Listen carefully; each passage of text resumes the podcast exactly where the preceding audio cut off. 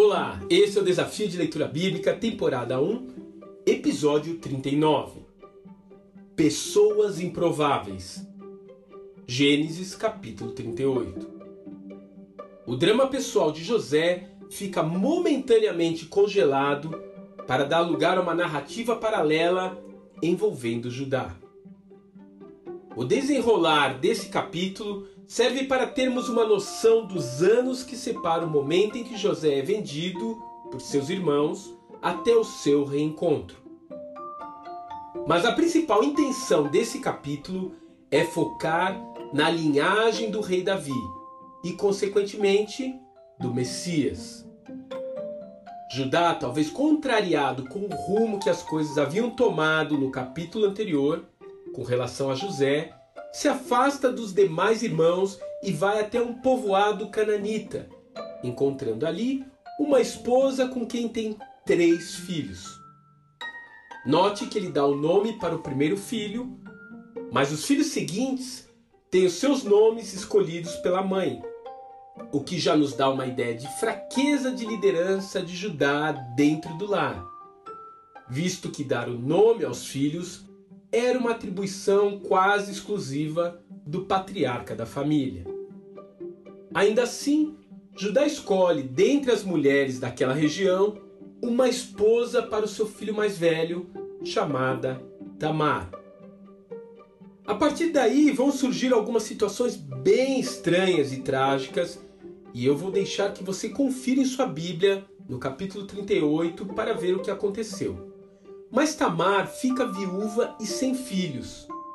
E além disso, está impedida de casar-se novamente, pois, segundo o costume da época, um irmão do falecido esposo era quem deveria dar à viúva um filho, a fim de manter viva a descendência daquela família. E o filho caçula de Judá ainda é muito novo. Como já vimos em outros exemplos, ao primogênito estava reservado maior destaque na linhagem genealógica. De forma que Judá tinha interesse em que Tamar concebesse. Porém, ele acredita que ela é de alguma forma responsável pela morte de seus filhos, ao invés de assumir que eles foram castigados por serem maus.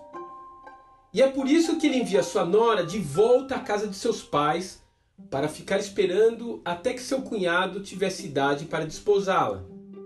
O que também poderia acabar acontecendo tarde demais para que Tamar conseguisse ainda gerar o seu filho. Essa mulher, então, vendo-se sem opções, acaba usando de artimanha para conseguir engravidar do seu próprio sogro.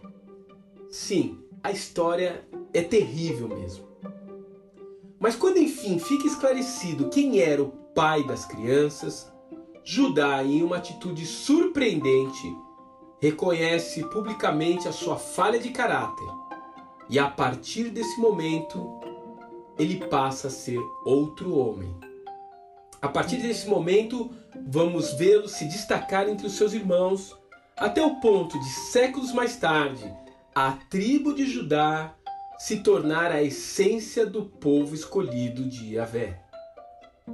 Deus sempre honra uma atitude de humilhação genuína e continua usando pessoas improváveis e desqualificadas como as personagens dessa história para surpreendentemente tomarem parte em seus planos.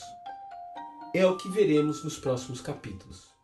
Que Deus te abençoe e até amanhã.